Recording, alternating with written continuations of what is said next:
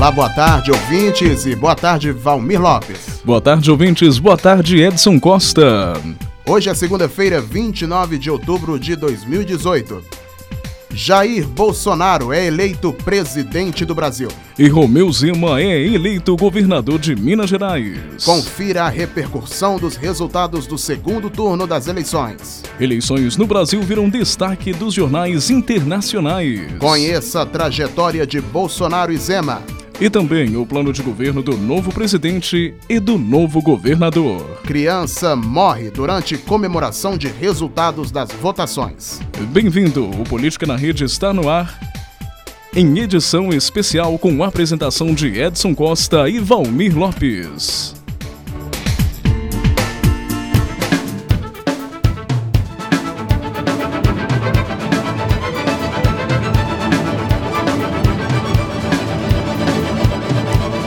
Política na Rede, conectando os fatos.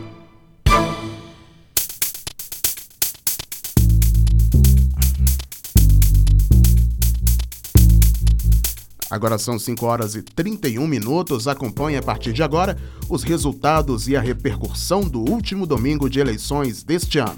Falamos ao vivo do Laboratório de Áudio da PUC Minas na unidade São Gabriel, em Belo Horizonte. Com cerca de 55% dos votos, Jair Bolsonaro do PSL é eleito o 38º presidente do Brasil e oitavo após a redemocratização. Bolsonaro venceu seu oponente Fernando Haddad com uma diferença de cerca de 11%. Haddad ficou com 45,4% dos votos. A pesquisa de boca de urna divulgada pelo Ibope às 7 horas da noite já indicava a vitória do candidato do PSL. O presidente eleito fez o seu primeiro pronunciamento após a vitória ao lado de sua esposa, Michele Bolsonaro, falou que em tom solene e fez referências religiosas. Esse seu primeiro pronunciamento foi feito pela internet. Em seguida, Bolsonaro se reuniu com seus aliados na garagem de sua casa. Após uma oração comandada pelo senador Magno Malta, Bolsonaro fez um novo pronunciamento. Agora a imprensa, somente uma equipe da TV Globo foi autorizada a transmitir o momento. Ele declarou que o povo brasileiro não deve continuar flertando com socialismo, comunismo, populismo e extremismo de esquerda. Ele também ressaltou que seu governo será constitucional e democrático. Disse ainda que vai trabalhar para recuperar o respeito internacional pelo Brasil. Ontem, durante todo o dia de votação, houve aglomeração de pessoas em frente à casa do até então candidato Jair Bolsonaro na Barra da Tijuca, no Rio de Janeiro. À noite, com a apuração das urnas, o movimento aumentou e houve uma grande comemoração durante toda a noite, especialmente após Bolsonaro estar matematicamente eleito. A multidão vestida de verde e amarelo comemorou o resultado em meio a fogos de artifício e ao som do hino nacional. Um forte esquema de segurança foi montado na frente do condomínio com grades de ferro e um efetivo da Polícia Militar, além de seguranças privados e agentes da Força Federal. Jair Bolsonaro contabilizou mais de 57 milhões e meio de votos. Já Fernando Haddad teve cerca de 46 milhões e meio. Ainda na noite de ontem, ele foi parabenizado pelo então presidente Michel Temer no Twitter.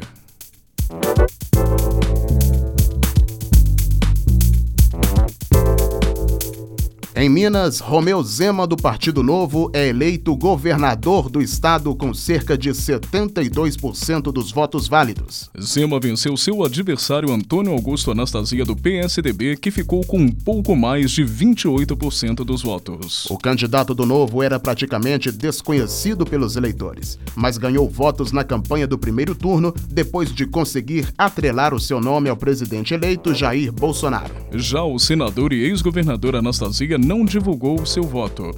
Apesar de não ter poupado críticas ao PT, ele chegou a afirmar que a neutralidade busca abrir um caminho para o diálogo com qualquer que seja que fosse o presidente da República, no caso da sua vitória, que não aconteceu. Em seu primeiro pronunciamento na noite de ontem, Zema disse ser provavelmente o primeiro candidato a ser eleito sem o apoio da classe política.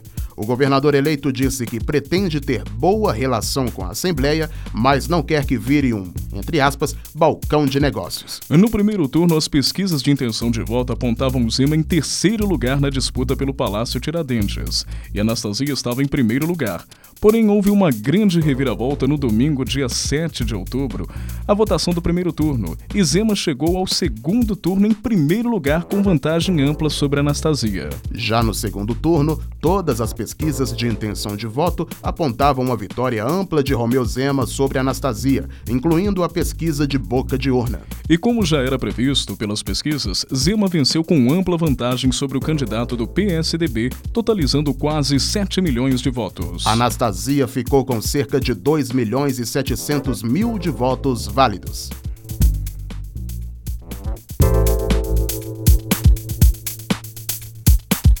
Depois do anúncio das vitórias de Jair Bolsonaro e Romeu Zema, os apoiadores dos dois candidatos saíram para as ruas de Belo Horizonte para comemorar o resultado. Em todas as regiões da cidade foi possível ouvir foguetório e buzinaço. Parte de apoiadores de Bolsonaro foi para o QG, foram para o QG do candidato na Avenida Antônio Carlos, na região da Pampulha. Já no bairro Santa Efigênia, região leste da capital, os apoiadores de Romeu Zema se reuniram com música e foguetório. Na Praça 7, tradicional ponto de manifestações e comemorações na capital mineira, eleitores estavam vestidos com camisas verde e amarela. Os quatro quarteirões desse marco central da capital mineira foram tomados por manifestantes. Bolsonaro rompeu com a já conhecida polarização entre PT e PSDB desde 1994. Izema, Izema assume oito anos após oito anos de governos do PSDB e quatro anos de governo do PT.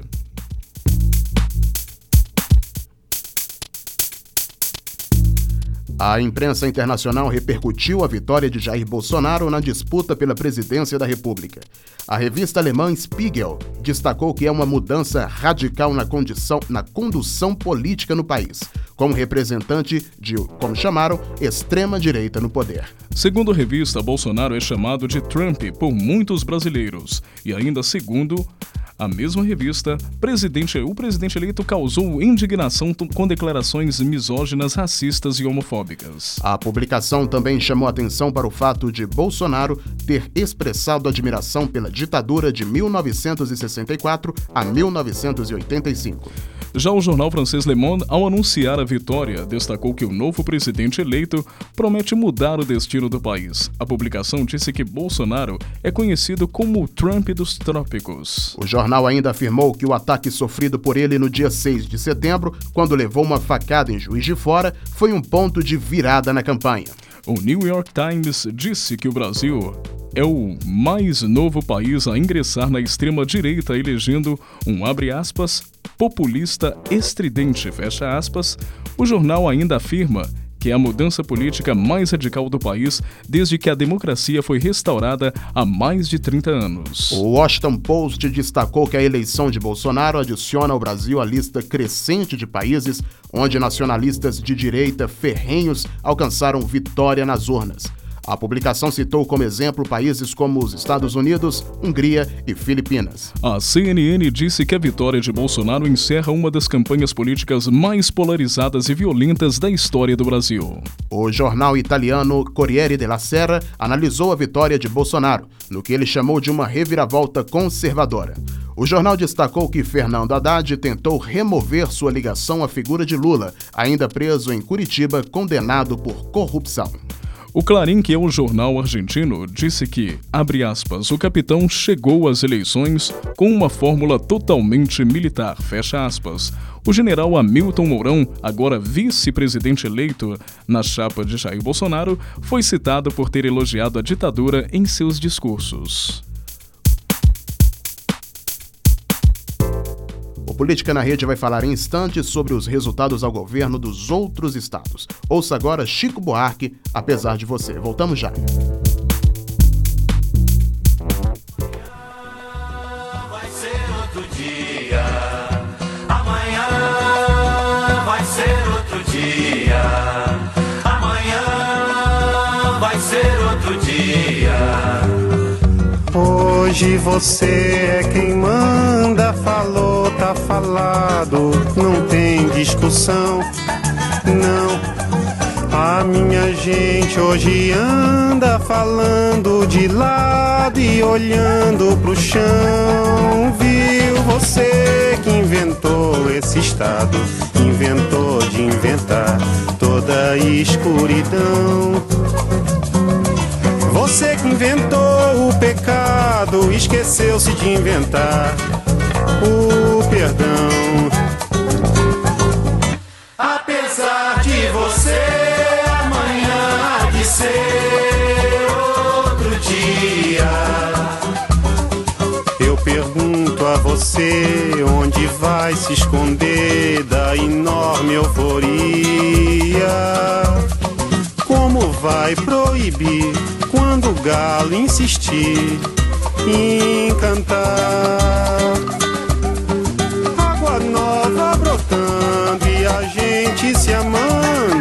Sem parar. Quando chegar o momento, esse meu sofrimento, vou cobrar com juros, juro. Todo esse amor reprimido, esse grito contido, este samba no escuro. Você que inventou a tristeza, ora tem a fineza de desinventar. Vai pagar e é dobrado cada lágrima rolada nesse meu penar. Apesar de você amanhã ser outro dia. Ainda pago pra ver o jardim florescer, qual você não queria. Você vai se amargar vendo o dia raiar sem lhe pedir licença. E eu vou morrer de rir que esse dia de vir antes do que você pensa. Apesar de você, Apesar de você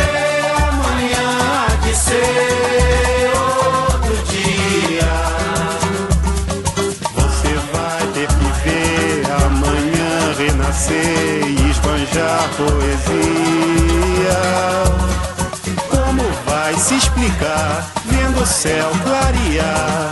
De repente, impunemente, como vai abafar nosso coro a cantar na sua frente? Apesar de você, Apesar de você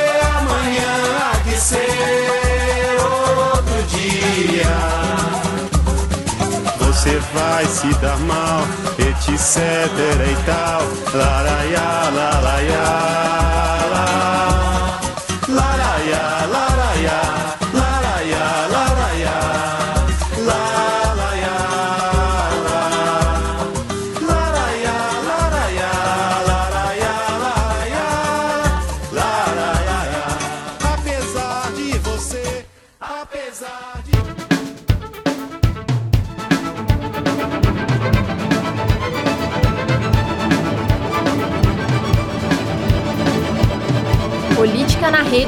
Conectando os fatos.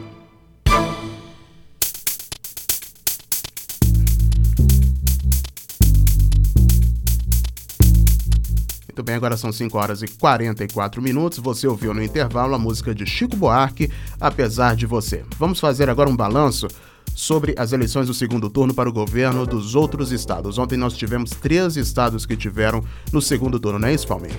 É exatamente isso, Edson Costa. Então vamos lá, hein? Vamos começar então lá na região norte, pelo estado do Amapá. O governador do Amapá foi eleito, então, Valdez Góes foi reeleito com 52,35% dos votos válidos. 100% das urnas foram apuradas. Seu adversário João Capiberibe, do PSB, teve 47,65%. E ainda no norte, Amazonas, o Wilson Lima, do PSC, ele foi eleito lá com 59,2% dos votos válidos. E Amazon, o amazonino Mendes, do PDT, teve 40,7% dos votos, portanto, é, foi, foi derrotado por Wilson Lima, que agora assume o governo do estado do Amazonas Até o momento, 94% das urnas haviam sido apuradas. Já no Distrito Federal, a partir do dia 1 de janeiro de 2019, o governador será Ibanês Rocha, do MDB. Ele venceu a disputa no segundo turno com 69,79% dos votos válidos, também já com 100% das urnas apuradas. Rodrigo Hollenberg, do PSB, ficou com apenas 30,21%. Era o que já vinha indicando as pesquisas lá no Distrito Federal. Já no Mato Grosso do Sul, o governador Reinaldo Azambuja, do PSDB, ele foi reeleito com 52,3% dos votos válidos. Juiz Odilon, do PDT, teve 47,6% e, portanto, foi derrotado. Todas as urnas lá no Mato Grosso do Sul já foram apuradas. Aqui em Minas Gerais não foi muita surpresa, né? O Romeu Zema do Partido Novo venceu com 71,75% dos votos válidos, 92,57% das urnas haviam sido apuradas com esse levantamento, derrotando então aí o tucano Antônio Anastasia do PSDB que ficou no segundo lugar com 28,25%. Zema será o primeiro governador do Partido Novo que antecipa que participa aí da sua primeira eleição geral. E o que já vinham também aí apontando as pesquisas tanto do Datafolha quanto do Ibope que foram feitas no sábado 26 aí, né, 27 na véspera. E também no Boca de Urna, que foi que foi fidedigno, né, ao resultado das urnas logo após apuradas. No Pará, Helder Barbalho do MDB teve 55,4% dos votos válidos e foi eleito governador do estado do Pará.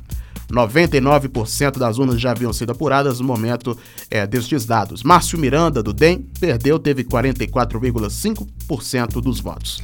Já no Rio de Janeiro, o governador será o ex-juiz, o governador eleito será o ex-juiz aí, né? Wilson Witzel, do PSC. Ele teve 59,87% dos votos válidos. O ex-prefeito da capital carioca, da capital fluminense aí, né? É, o Eduardo Paes, o Democratas, ficou apenas com 40,13% de todas as urnas foram apuradas. E o mais engraçado Edson Costa. Lá no Rio de Janeiro, o Wilson Witzel só perdeu para o Eduardo Paes em três cidades além da capital, né? No restante do estado deu disparado aí o Wilson Witzel. E agora no Rio de Janeiro, um imenso desafio de pegar essa crise que o Rio de Janeiro tem atravessando, assim como quase todos os outros estados estão passando, mas o Rio de Janeiro especialmente tem tido uma crise muito mais acirrada. Vamos para o Rio Grande do Norte. A petista Fátima Bezerra venceu no Rio, de, no Rio Grande do Norte. Ela teve 57,6% dos votos válidos contra Carlos Eduardo do PDT, que teve 42,4%. Portanto, ela vai assumir como governadora do Rio Grande do Norte. Todas as urnas já foram apuradas. Já no Rio Grande do Sul, o tucano Eduardo Leite foi eleito no estado com 53,62% dos votos válidos, derrotando aí José Ivo Satori, do MDB, que teve apenas 46,38% dos votos. Aí o PSDB fazendo mais um governador no sul do Brasil. E ele é um, um governador jovem, né? Super jovem. É um, eu acho que é o governador mais, mais jovem, jovem que o Rio Grande do Sul já teve. Rondônia, o coronel Marcos Rocha do PSL venceu a eleição. Ele teve 66,3% dos votos, vencendo, portanto, Expedito Júnior do PSDB, que teve 33,6%. Todas as urnas já foram apuradas em Rondônia. O que também impulsionou aí, né, a votação maciça de Jair Bolsonaro no estado de Rondônia, né? O coronel Marcos Rocha do PSL ah, auxiliou bastante também aí nessa corrente, nessa impulsão do partido do PSL. Sim, é um fenômeno, né? Vários Fenômeno. candidatos ao governo que se, a- se atrelaram ao nome de Jair Bolsonaro acabaram vencendo. Isso, inclusive, aconteceu aqui em Minas Gerais com Romeu Zema, como a gente disse agora há pouco. Bom, e por falar nisso, já que em Rondônia foi assim, em Roraima a história não foi diferente não. Em Anto... Olha só, hein? Antônio Denaruim, do PSL, será o novo governador de Roraima com 53,50% dos votos válidos. Ele venceu José Anchieta, do PSDB, que teve 46,57%. Engraçado, né? Tanto em Rondônia, olha só pra você ver, em Rondônia quanto Roraima, o PSL derrotou o PSDB. Sim, Dois estados do norte, hein? E em Santa Catarina foi a mesma coisa. O candidato do PSL, o comandante Moisés, venceu Gelson Merizio do PSD. Moisés teve 71% dos votos, um pouco mais, 71,09% dos votos válidos. E Marizio, que perdeu, registrou 28,9%. 100% das urnas já foram apuradas em Santa Catarina. Já em São Paulo, o maior colégio eleitoral do país, o tucano João Dória, que até então, antes de se candidatar ao governo do estado, era o prefeito da capital paulista, ele ficou com 51,75% dos votos válidos. O ex-prefeito da capital venceu o atual governador Márcio França, do PSD, PSB, com 48,25%. Segundo o TSE, 99,9% das urnas haviam sido apuradas. Em São Paulo foi uma das mais acirradas, hein? Foi Sim. voto a voto ali o tempo inteiro. Tanto o, o Dória quanto o Márcio França estavam na expectativa, quanto também os seus apoiadores e correligionários ficaram nessa expectativa o dia inteiro. Mas o que já é. apontava também a pesquisa Boca de Urna aí e também o Ibope Datafolha na véspera, no dia 27. É, todas as pesquisas anteriores, tanto do Datafolha quanto do Ibope, já indicavam que seria no voto a voto a disputa em São Paulo. No Boca de Urna, que houve uma pequena diferença, mas foi bem diferente das outras pesquisas, que já mostrava que João Dória possivelmente seria eleito. Vamos então ao último estado é, que teve governador eleito em segundo turno. Belivaldo Chagas, lá no Sergipe, do PSD, foi reeleito governador com 64,7% dos votos válidos. Ele concorria contra Valadares Filho do PSB, que teve 35,2%. Todas as urnas já foram apuradas no Sergipe e também acabamos de dar aqui todos os estados que tiveram governadores eleitos ou reeleitos no segundo turno. Você está ouvindo Política na Rede.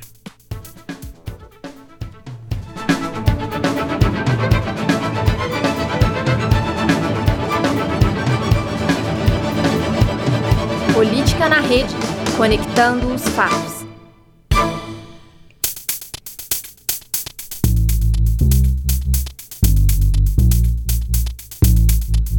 Agora são 5 horas e 52 minutos. Em seu discurso, o primeiro discurso após a derrota nas eleições de 2018, o ex-prefeito de São Paulo, Fernando Haddad, pediu coragem para a plateia formada por militantes, políticos e aliados. Haddad não citou o presidente eleito Jair Bolsonaro em nenhum momento de seu discurso, mas cobrou do novo governo o respeito à parte da população brasileira que escolheu que o escolheu nesse segundo turno. Ele também defendeu a posição da sua legenda para liderar a oposição, em especial na vigilância das instituições que, segundo ele, passam por instabilidades nos últimos anos.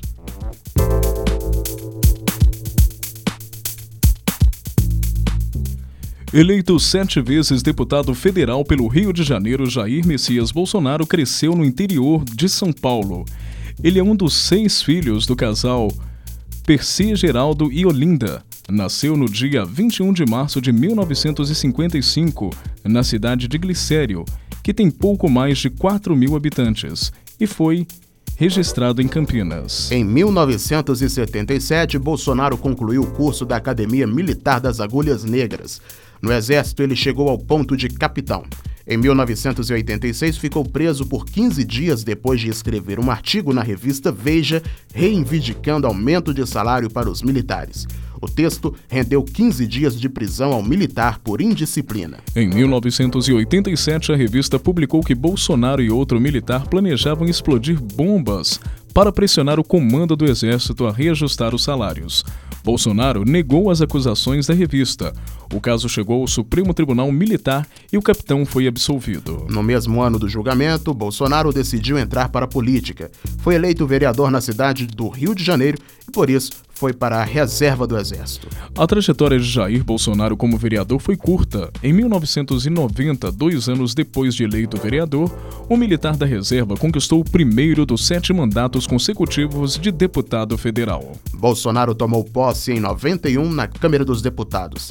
Da tribuna, criticou presidentes pelo tratamento conferido às Forças Armadas, cobrou reajustes salariais, ressaltou feitos da ditadura militar e defendeu o controle de natalidade como forma de combater a miséria. Bolsonaro ainda foi um dos principais críticos de um projeto voltado ao público adolescente que o Ministério da Educação estudava adotar nas escolas para discutir a diversidade e combater a homofobia. Com 57 milhões de votos no segundo turno do pleito deste ano, Bolsonaro é eleito o 38º presidente do Brasil.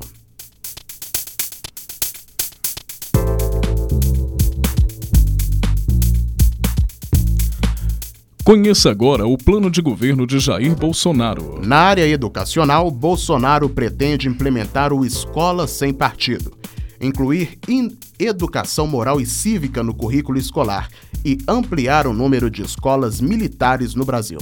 Ele também defende a diminuição do número de vagas para cotas raciais e o ensino à distância. Seu plano de governo para a saúde inclui a melhora do saneamento básico, a criação da carreira de médico de Estado para atender as áreas remotas e carentes do Brasil.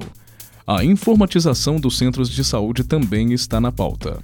Em economia, Bolsonaro pretende priorizar o contrato trabalhista sem a intermediação da CLT estabelecer uma alíquota única de 20% no imposto de renda e isentar de impostos de renda quem ganha até cinco salários mínimos.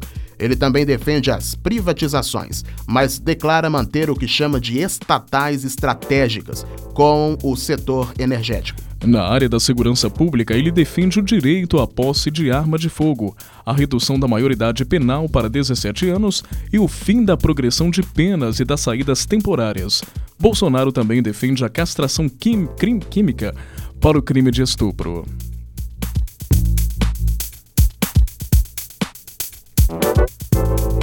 Agora, Romeu Zema, que foi eleito ontem governador do estado. Ele nasceu em Araxá, no Triângulo Mineiro. Ele tem 54 anos, é divorciado e pai de dois filhos.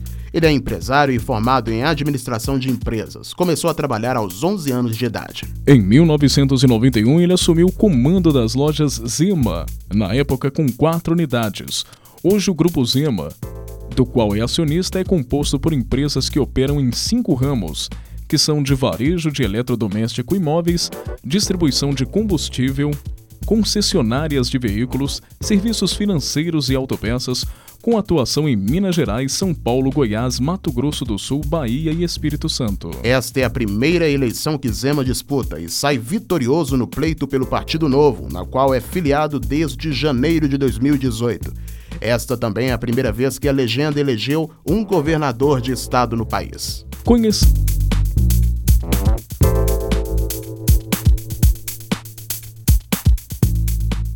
Conheça agora o plano de governo de Romeu Zema. Na área econômica, Zema quer reduzir o número de secretarias de Estado de 20 para 9. Em debate realizado pela Band Minas, ele falou que pretende criar 150 mil postos de trabalho já no primeiro ano de governo. Uma correção, ele quer reduzir o número de secretarias de Estado de 21 para 9. Quanto à privatização da CEMIG e da Copasa, Zema recuou. As duas empresas continuarão sob o poder estatal. Na educação, Romeu Zima fala em otimizar espaços ociosos. Com a contrapartida de bolsas escolares para alunos do ensino estadual, ele pretende conceder esses locais à iniciativa privada. Quanto à saúde, Zema quer fazer parcerias com o setor privado para complementar o atendimento do SUS. E a seguir, criança de 8 anos morre durante a comemoração da vitória de Bolsonaro. Agora são 5 horas e 58 minutos. A democracia surgiu na Grécia há mais de 1500 anos. De lá para cá, ela evoluiu e tomou várias formas. A democracia estabelecida no Brasil é a democracia representativa, onde o povo elege seus representantes através do voto para que decidam e atuem em seu nome através dos três poderes. Conceitualmente, a democracia representativa é justa e igualitária. Na realidade, não é assim que funciona. Apesar de existirem eleições livres e diretas, nem sempre os interesses populares são contemplados nas decisões daqueles que nos representam. A intensidade de uma democracia pode ser medida por melhores índices de desenvolvimento humano, pelo nível de felicidade da população, pela distribuição de renda, pelos níveis de excelência em saúde, educação e avanços tecnológicos. Esses são indicadores da existência de um governo que leva em consideração os interesses do povo e não apenas de grupos e particulares interesses privados. Quando os interesses de grupos que detêm o poder econômico e dominam o poder político, sobrepondo seus interesses privados aos interesses coletivos, como vem acontecendo no Brasil, viola-se a democracia.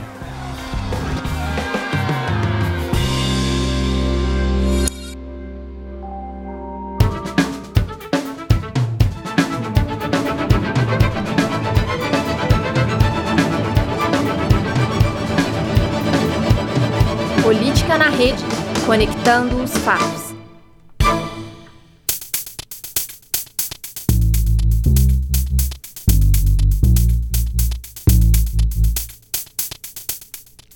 Estamos de volta. Este é o Política na Rede, trazendo os principais destaques do último domingo de votação. Você ouviu no intervalo o áudio da série de vídeos sobre política, democracia e cidadania, lançados pelo NESP, o Núcleo de Estudos Sociopolíticos da PUC Minas.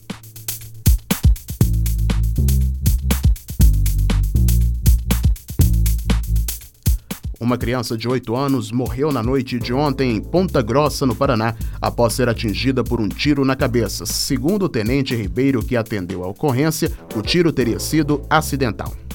Os pais da criança disseram ao Corpo de Bombeiros que um amigo da família estava manuseando uma arma quando foram disparados dois tiros. Testemunhas comentaram que um homem estava comemorando a vitória de Jair Bolsonaro com tiros para cima, mas a PM ainda não confirmou a informação.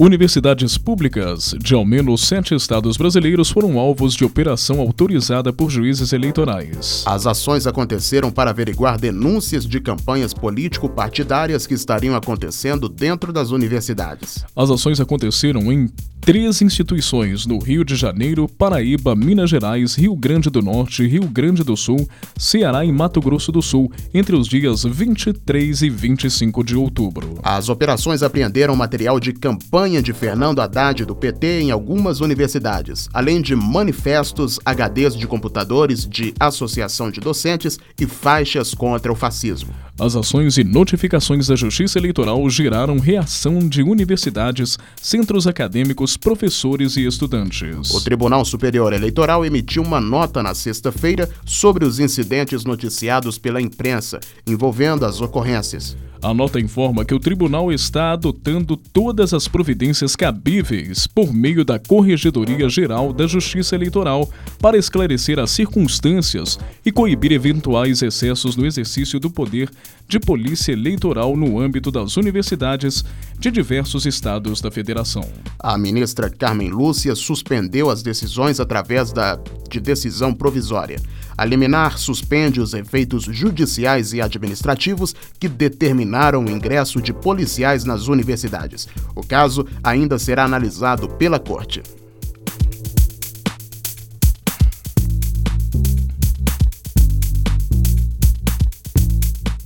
O TSE informou que pelo mais, olha que mais de 4.300 urnas foram substituídas durante o dia de votação.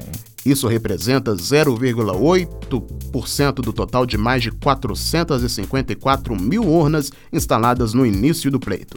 As trocas ocorreram em todos os estados, sendo concentradas principalmente em São Paulo, Rio de Janeiro e Minas Gerais, que totalizou 493 urnas trocadas. O ministro de Segurança Pública, Raul Jugman, classificou que o dia de votação foi tranquilo. O balanço do Centro Integrado de Comando e Controle Nacional aponta que pelo menos 58 pessoas foram presas por crimes eleitorais. Houve 83 ocorrências, das quais 22 eram boca de urna. E agora, coluna semanal com Ian Santos. Analistas concebem o cenário eleitoral como um ambiente permeado pelo senso de renovação. As urnas comprovaram isso. Disputando sua primeira eleição geral, o Partido Novo conquistou o segundo maior colégio eleitoral do país.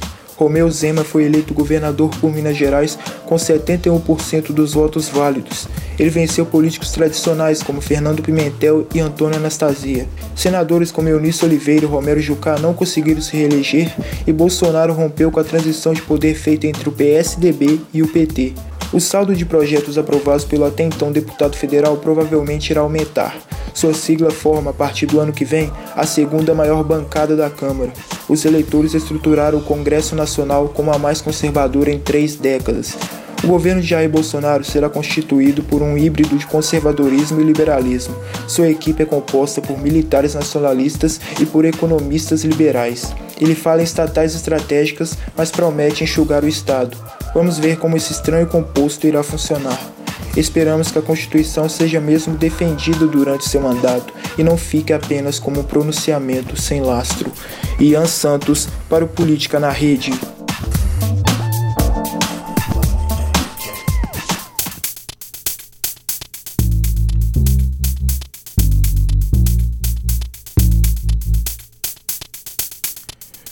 Muito bem, Política na Rede então está de volta agora com os destaques do mercado financeiro. O dólar passou a operar em alta nesta segunda-feira, logo após cair abaixo de R$ 13,60. No momento, a moeda norte-americana subiu 1,26% e é vendida a R$ 3,697.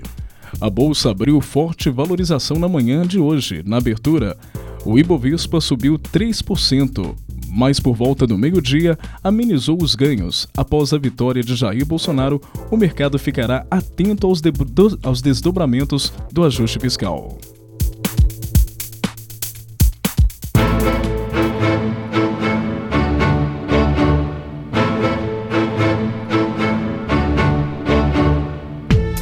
Política na Rede desta semana fica por aqui. Relembre os principais assuntos do programa de hoje. Jair Bolsonaro é eleito presidente do Brasil. E Romeu Zema é eleito governador do estado de Minas Gerais. Você conferiu a repercussão dos resultados do segundo turno nas eleições. Eleições no Brasil viram destaque nos jornais internacionais. Você também conheceu aí a trajetória de Jair Bolsonaro e Romeu Zema. Também conheceu o plano de governo do novo presidente e do novo governador. Criança morre durante comemoração dos resultados das eleições. Esta foi a edição especial do Política na Rede, produzida por alunos de jornalismo da PUC Minas da Unidade São Gabriel, com apresentação de Edson Costa e Valmir Lopes e produção de Ian Santos, Gabriela Pavlovski e com os trabalhos técnicos de Raíssa de Oliveira. Agradecemos a sua audiência e até a próxima semana. Uma boa noite para você. Uma ótima noite e agradecemos então a todos os nossos ouvintes. Semana que vem então o programa volta aí no horário normal às quartas-feiras, logo um pouco depois das 17 horas. Uma ótima noite para você e uma ótima semana.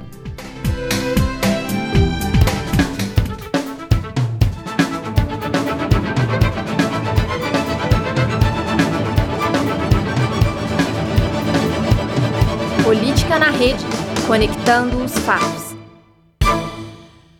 Essa produção é do Lab SG, onde você vem aprender.